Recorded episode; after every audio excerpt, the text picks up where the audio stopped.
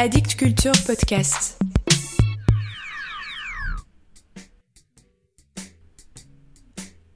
Salut à vous.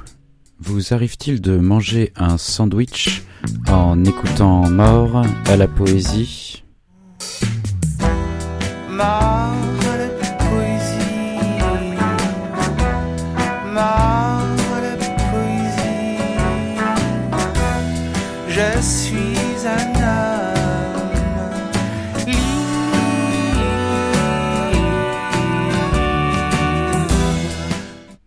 ne sais pas ce qui m'arrive en ce moment, je ne lis plus que de la poésie de langue allemande.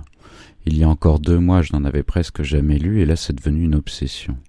Ou un hasard, car tous les livres dont je vous parle depuis quelques semaines me foncent dessus.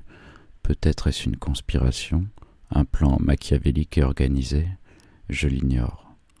Il faudrait tout de même, à l'avenir, que j'aille explorer d'autres pays, car la carte du monde de mort à la poésie, que vous pouvez retrouver sur le site d'Addict Culture, a bien trop de zones de continents inexplorés. Un lecteur est un peu un explorateur qui resterait dans son lit, ou fauteuil, ou canapé, ou quel que soit l'endroit de la lecture. Le poète d'aujourd'hui, un poète allemand donc, est né en 1971 à Hambourg et a décidé à l'âge de 30 ans de consacrer sa vie à la poésie. Il est éditeur, traducteur de langue anglaise et un peu poète aussi. Son nom est Jan Wagner et le recueil qui vient de paraître chez Actes Sud, intitulé Les variations de la citerne, est un appel à l'exploration en bas de chez soi, au fond de soi. Il ne nous dit pas d'aller faire le tour du monde, mais de trouver le mot juste pour décrire ce que nous voyons tous les jours sans y prêter attention. L'aventure est donc dans la langue, et les traducteurs Julien Lapère de Cabane et Alexandre Pateau nous rappellent dans leur avant-propos enthousiaste à quel point ils ont pris plaisir à travailler sur les textes de Jan Wagner. Et moi, très heureux de vous lire deux poèmes de ce recueil. Écoutez. Dans la manufacture de Globe, une fois j'oubliais mon casse-croûte dans un hémisphère sud encore en friche, ouvert.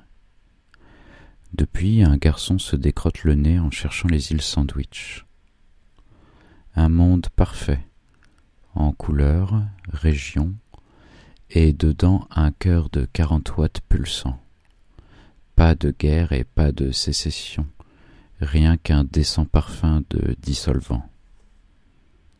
Le soir, les camions nous laissent tout seuls dans le hangar, emportant par carton léger l'univers qui illuminera l'œil des enfants, ce globe bleu et rond. Mais nous nous retrouvons le jour suivant sous l'éternel néon, l'un en atlas, l'autre en éclipse, démiurge en bleu de travail, divinité en blouse. Mon sommeil, l'équateur bien souvent m'apparaît comme un trait au cordeau, à travers bois, pays et continents, une frontière nette. Chaque oiseau est deux oiseaux, l'un vole devant lui et l'autre derrière. Toujours tout est strictement séparé, le jour de la nuit, le nord du sud. L'hiver fixe l'été. Chaque nuage est double, chaque boule de neige finit flaque, la montagne cale devient une plaine, le petit lac oublie son nom. À main gauche s'envole la fumée d'un fournil, à main droite un boucher aiguise ses couteaux, et les amants s'embrassent encore du regard, quand lui s'en est allé, et que chez elle les jalousies s'abaissent. Et le deuxième, essai sur le savon. Il y en avait toujours un morceau à porter, suivant son propre cycle, diminuant comme tout, puis de nouveau entier, brillant dans sa soucoupe. Il pesait dans le poing comme une pierre, moussait pour devenir plus tendre, on se lavait de Caïn en Abel. Une fois oublié, il s'effritait, éclat d'astéroïdes fissurés.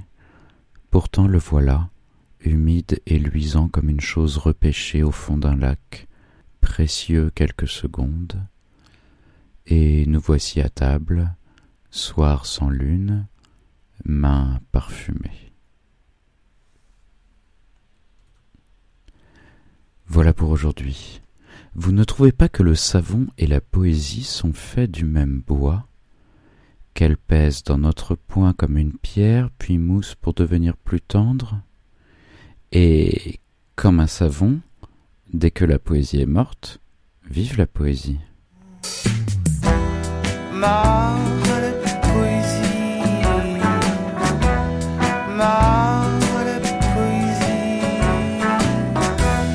Je suis days and nights.